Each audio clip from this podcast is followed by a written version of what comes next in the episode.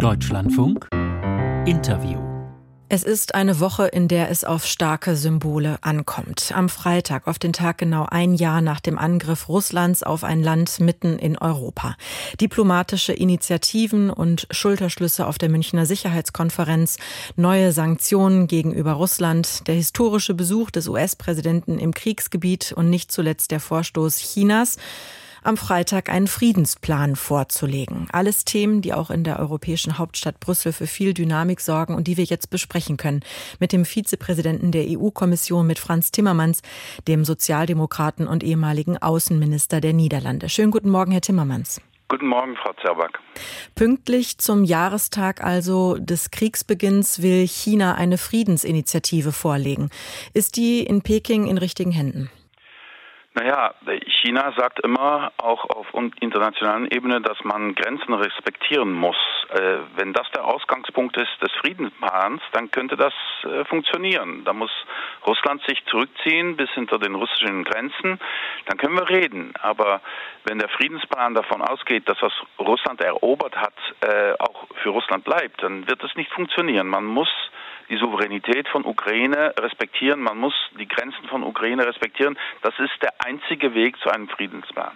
Sehen Sie denn Anzeichen dafür, nachdem China ja im Verlaufe des Kriegs immer näher an Russland rangerückt ist, statt davon abzurücken, dass ähm, genau dieser Friedensplan in diese Richtung geht? Wir haben dafür noch keine Anweisungen, das müssen wir abwarten. Ich wollte nur mal klarstellen, dass für die Europäische Union es sehr wichtig ist, dass die Souveränität von, von Ukraine gewährleistet ist, denn sonst kann es keinen gerechten Frieden geben. Also das ist das, was Sie unterstreichen, dass quasi die Grenzen von 2014 wiederhergestellt werden, das Territorium. Das würden Sie zur Bedingung machen für einen wie auch immer gearteten Frieden im Land. Einzige Art und Weise, worauf man äh, im, im, in Einklang mit internationalen Regeln äh, dieses, äh, diesen Friedensplan machen kann. Also wenn wir davon äh, weggehen, dass äh, Grenzen respektiert werden, dann ist, dann ist in aller Welt die Hölle los. Und das ist ja etwas, das äh, Ihre Stimme hat da Gewicht. Sie sind Vizepräsident der EU-Kommission, aber es ist ja etwas, wo es äh, noch lange keine Einigkeit in der EU gibt. Wo sehen Sie da die größten Schwierigkeiten, noch Partner zu überzeugen? Glaube, dass es sehr große Einigkeit gibt äh, in der EU bei dieser Frage. Ähm, äh, insbesondere bei der Frage, äh, wie sehen wir die Integrität von Ukraine und auch die Freiheit von Ukraine. Freiheit, äh, selber sein Schicksal äh, zu bestimmen. Die Freiheit, auch Mitglied der Europäischen Union zu werden. Da sind wir uns alle einig.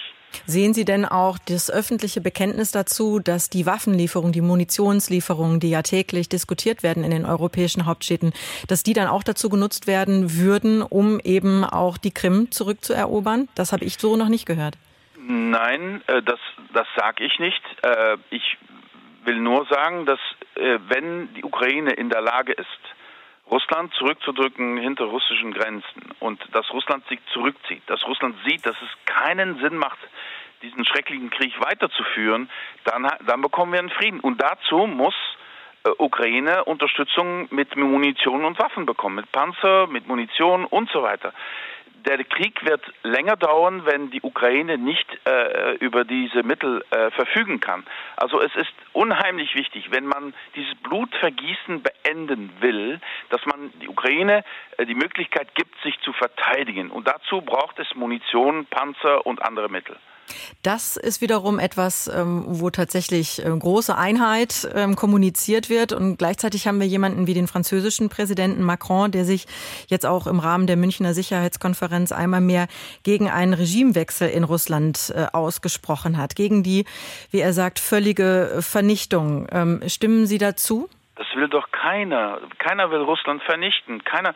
Die Russen müssen, so wie die Ukrainer, selbst bestimmen können, wo es lang geht mit ihrem Land. Also ähm, äh, äh, das, das muss doch klar sein. Keiner in Europa will einen Regimewechsel herbeiführen in, in Russland. Äh, obwohl es klar ist, dass äh, was jetzt äh, Putin macht, dieses Land wirklich, äh, sagen wir mal, zu einem totalitären Staat äh, umgebaut hat. Das ist schrecklich. Das kann dazu führen, dass wir wieder eine, eine Teilung Europas herbeiführen. Ungewollt von Europa. Wir werden alles machen, das zu verhindern, aber die russische Bevölkerung muss sich dann äh, äh, früher oder später auch zur Offenheit bekennen, auch zur Freiheit bekennen. Und das ist heute unter Putin ist es nicht der Fall. Aber Sie plädieren dafür oder ähm, sehen es als Fakt an, dass äh, Europa eben mit diesem Russland äh, wird leben müssen und sich damit arrangieren müssen. Ja, leider, leider heißt das, dass wir uns besser verteidigen müssen. Leider heißt es, dass wir viel Geld ausgeben werden für Verteidigung, Geld, das ich lieber an äh, äh, Investitionen ausgeben würde, das ich lieber an Klimapolitik ausgeben würde. Leider macht Putin das notwendig, leider.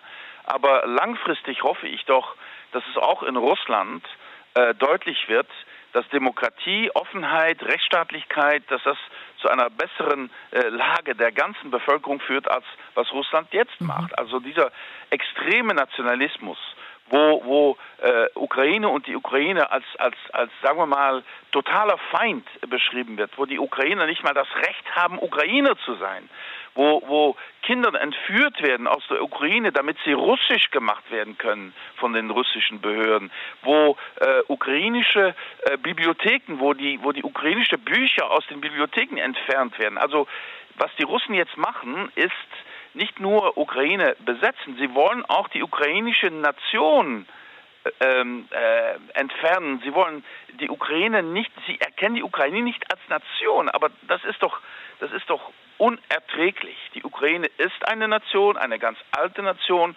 und das Selbstbestimmungsrecht der Ukrainer muss respektiert werden und wir werden Ukraine helfen, ihr, ihr, eigenes Schicksal zu wählen. Mhm. Sie sagen, da sind viele Ressourcen leider gebunden in Europa. Das ist ja ein Fakt, den man in Peking ähm, durchaus wohlwollend ähm, äh, kommentieren könnte. Ähm, zeitgleich kommt da die Ankündigung aus China, ähm, dass äh, davor warnen die USA, dass äh, China öffentlich ähm, das äh, nicht zugibt, aber Waffen an Russland liefern möchte. Das tut Peking jetzt als Fake News ab. Äh, Timmermans, wer ist denn glaubwürdiger, Peking oder Washington? Äh, Washington ist äh, in meinem Buch immer äh, glaubwürdiger. Washington hat auch bis jetzt bei diesem Konflikt äh, es immer richtig äh, vorhergesagt, was geschehen wurde. Also äh, wenn die Amerikaner mit dieser Information kommen, müssen wir das ernst nehmen. bisher haben wir noch keine konkrete Anweisung, dass die Chinesen Waffen liefern werden an äh, Russland. Die Chinesen sagen immer, wir werden an keinen Waffen liefern, nicht an Russland, nicht an Ukraine. Ich hoffe, dass die da auch bei bleiben, dass sie das nicht ändern, diese Politik. Aber die Warnung äh, jetzt von Blinken und auch von Borrell äh, wird hoffentlich äh, gut ver verstanden in Peking. Mhm, der ukrainische Präsident hat gestern in einem Interview gesagt, falls sich China mit Russland verbünden sollte, dann so wörtlich gibt es einen Weltkrieg. Und er hat aber auch gesagt, dass er glaubt, dass sich China darüber im Klaren Iran ist. Teilen Sie da seine Einschätzung also nur bedingt? Na, ich würde Weltkrieg würde ich nicht als als Formel benutzen. Äh, was schon der Fall ist, ist, dass dieser Krieg ähm, äh, Folgen hat für die ganze Welt, äh, nicht nur für Europa. Das sieht man doch bei den Energiepreisen, bei den Preisen von Getreide und so weiter alle Welt ist davon betroffen und alle Welt hat also auch ein Interesse, dass dieser Krieg bald beendet wird. Aber der wird nur beendet, wenn Russland äh, äh die Souveränität von Ukraine äh, respektiert und sich auch an äh, international äh, erkannte Grenzen hält. Ähm, und deshalb hoffe ich, dass wenn es einen Friedensplan gibt aus China, dass das auch die Grundlage ist dieses Plans, mhm. dass man ganz genau erkennt, was im Einklang ist mit internationalen Regeln, Spielregeln, dass die Ukraine Recht hat auf ihre eigene Souveränität. Sie sagen jetzt, Sie machen sich da die Rhetorik des ukrainischen Präsidenten äh, nicht zu eigen. Aber nochmal bei dem Punkt, für den EU-Außenbeauftragten Josep Borrell wäre das ja eine rote Linie. Für Sie auch? Und was hieße das dann in der Konsequenz? Für mich heißt es, dass China will mit der Europäischen Union zusammenarbeiten. In der Wirtschaft, äh, bei, beim Handel, äh, bei der Klimapolitik, bei der Energiepolitik. Ähm, ähm, bei, äh, bei der Bestreitung des Ökozids. Äh, und wir wollen das auch. Wir wollen das auch. Wir, wir sind nicht naiv. Wir wissen, dass wir zwei verschiedene Systeme haben. Wir wissen auch, dass unsere Freiheit verteidigt werden muss auch unsere äh, industrielle äh, Möglichkeiten müssen verteidigt werden. Wir wollen, wir wollen äh, ein, ein, ein, ein gutes Verhältnis mit China, aber wenn die Chinesen das machen würden, dann wäre es uns auch unmöglich, in diesen vielen Bereichen mit China zusammenzuarbeiten. Ich glaube, das ist, was äh, der Josep Borrell meint. Mhm. Da spielen Sie auf die strategische Partnerschaft an, die die EU ja mit China hat. Wir haben gestern hier im Interview den äh, Außenminister Luxemburgs gehört, Jean Asselborn. Der hat auch Sanktionen ins Spiel gebracht. Das ist ja gerade auch in Brüssel Thema, das zehnte Sanktionspaket. Könnte das also sein, dass nach Russland, dem Iran, dann auch China auf der nächsten Sanktionsliste steht?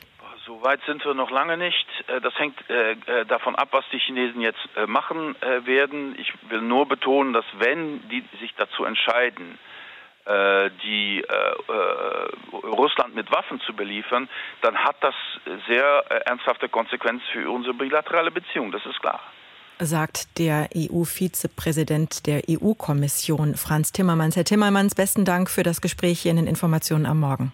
Gern geschehen.